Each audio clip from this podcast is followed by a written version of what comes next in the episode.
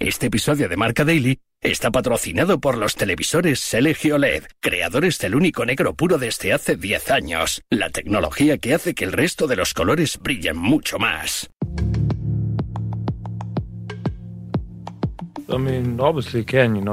Cuando recibes estos tipos de premios siempre vienen con una victoria. Es aún más divertido. Fue un partido duro fuera de casa y ganamos, por lo que más allá de los 10.000 y de los 50 puntos ganamos el partido, así que estoy realmente muy feliz.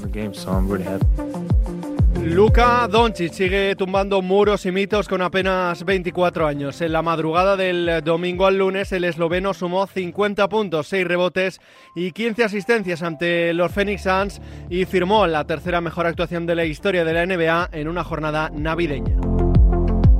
Pero no solo eso, el de los Mavericks alcanzó los 10.000 eh, puntos en la Liga Americana en apenas 358 eh, partidos y es el séptimo jugador que menos partidos ha necesitado y el sexto más joven en eh, lograrlo. Unas cifras a la altura del jugador que poco a poco está construyendo en la NBA.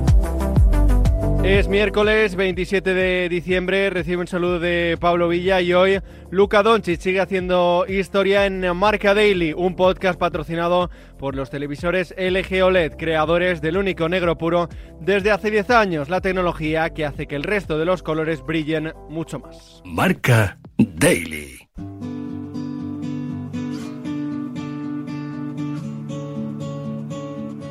Carlos Santos, la voz del baloncesto en eh, Radio Marca y Eugenio Muñoz que te contó la pasada madrugada en Marca la proeza de Doncic. Nos van a dar los detalles de la actuación del esloveno. Eugenio, 10.000 puntos en la NBA, 50 ante los Suns. Eh, ¿Dónde podemos situar a Doncic entre los más grandes de la historia de la NBA? Luka Doncic será considerado uno de los mejores jugadores de la historia siempre y cuando gane títulos. La NBA es una competición que te exige, eh, por historia, por leyenda, por todos los que son considerados gigantes, tótems históricos, ganar.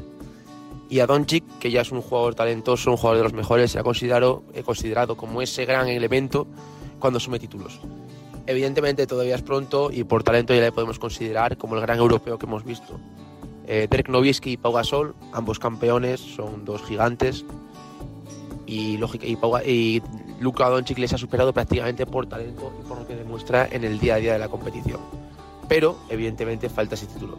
Igualmente, Doncic ya es uno de los talentos más brutales que hemos visto jugar al baloncesto, uno de los jugadores más diferenciales de la historia y que a buen seguro va a ser considerado un grande a poco que siga manteniendo una carrera en la cual como hemos visto ya supera partidos de 50 puntos, tiene más de 10.000 puntos en su carrera y es uno de los jugadores más completos de toda la liga. ¿Estamos viendo la mejor versión de Luca esta temporada?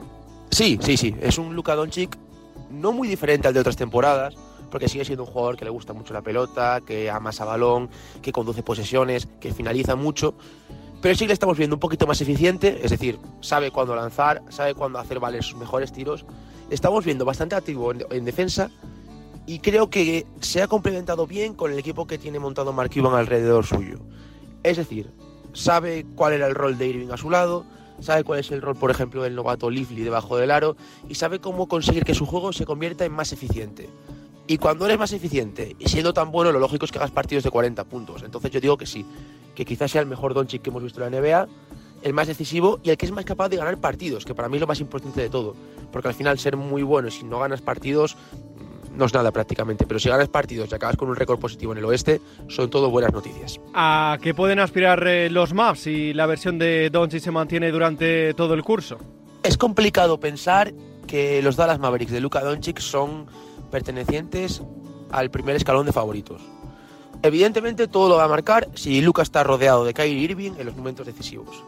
Porque Kyrie es un jugador decisivo, Kyrie es un jugador que evidentemente tiene un porcentaje de locura que acompaña la genialidad que le hace ser indefendible e imparable.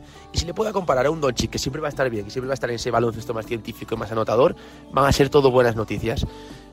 Pero Dallas, evidentemente, el oeste es muy complicado. Está Denver Nuggets, actual campeón y uno de los equipos más seguros del mundo. Están los Warriors que siempre van a pelear, aunque haya empezado mal la temporada. Están unos Lakers que ya demostraron en la Copa NBA que pueden aparecer en cualquier momento. Por lo tanto, ¿Dallas es un equipo del primer escalón? Yo creo que no. ¿Puede serlo? Sí. ¿Cómo se puede conseguir eso?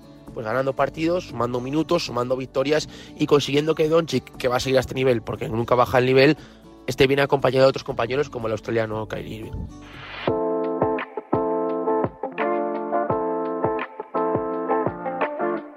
Carlos, ¿dónde está el eh, techo de Luka Doncic?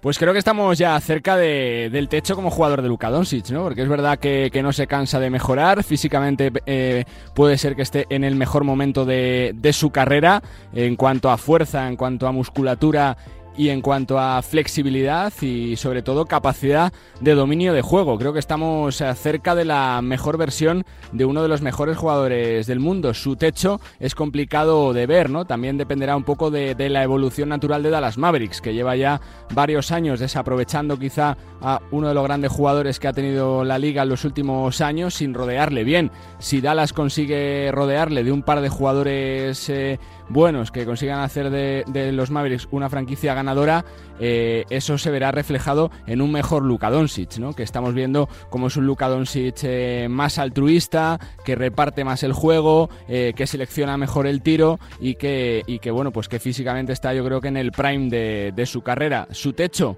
difícil de ver, pero creo que estamos cerca ¿no? de la mejor versión posible de un jugador total. ¿Es ahora mismo el jugador más diferencial de la NBA?